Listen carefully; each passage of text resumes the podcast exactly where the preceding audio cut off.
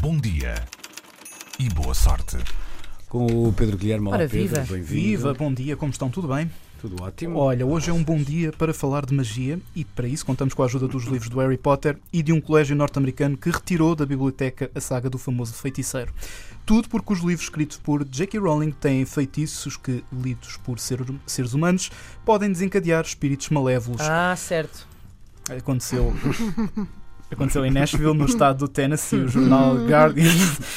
Já me, já me estou a rir. O, o jornal Guardian cita uma outra publicação local para dizer que um padre que dá aulas no Colégio Católico St. Edwards enviou um e-mail aos pais a dizer que falou com vários exorcistas que recomendaram a retirada dos livros de Harry Potter da biblioteca. No e-mail pode ler-se que supostamente a saga apresenta a magia como algo bom e mau, mas que os feitiços usados nos livros são mesmo verdadeiros e podem despertar espíritos maus junto de quem os lê. A superintendente das escolas da Diocese de Nashville, Rebecca Amell, citada pelo jornal local, diz que o padre Dan Rehill, o autor do e-mail, tem autoridade para tomar este tipo de decisões e adianta que o padre resolveu avançar com a proibição depois de ter recebido uma queixa do pai de um aluno. A saga Harry Potter fazia parte das prateleiras da biblioteca deste colégio até ao final do ano letivo passado, mas entretanto foi inaugurado um novo espaço no qual as obras de J.K. Rowling já não fazem parte. Rebecca Amell, a superintendente, assegura que não está em causa um ato de censura, mas sim certificar que as bibliotecas escolares têm obras apropriadas para os estudantes. A saga Harry Potter e a religião católica nunca andaram propriamente de mãos dadas desde 1997, a altura em que o primeiro livro foi publicado, recordo, Harry Potter e a Pedra Filosofal.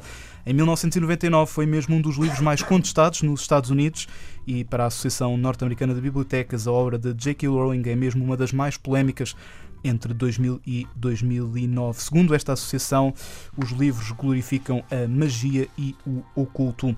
Também Ao contrário dos livros da Igreja Católica, que privilegiam a ciência, E o o conhecimento. andam mesmo de candeias às avessas e há vários anos que é, que é assim. Aliás, em 2003, hum, na altura ainda cardeal, o Papa, e depois entretanto tornou-se Papa, Bento XVI, descreveu os livros do Harry Potter, do Harry Potter como hum, seduções subtis sobre como a magia pode distorcer o cristianismo. Sedu- Seduções subtis, eh, usado por um membro da Igreja Católica em relação a crianças, eh, também é sempre um momento eh, bonito. Assim é. A descobrir. Obrigada, Pedro. Obrigado. Fica aqui este apontamento. Estamos conversados, Pedro. Um grande abraço, então. Até já. Bom dia e boa sorte. Eu-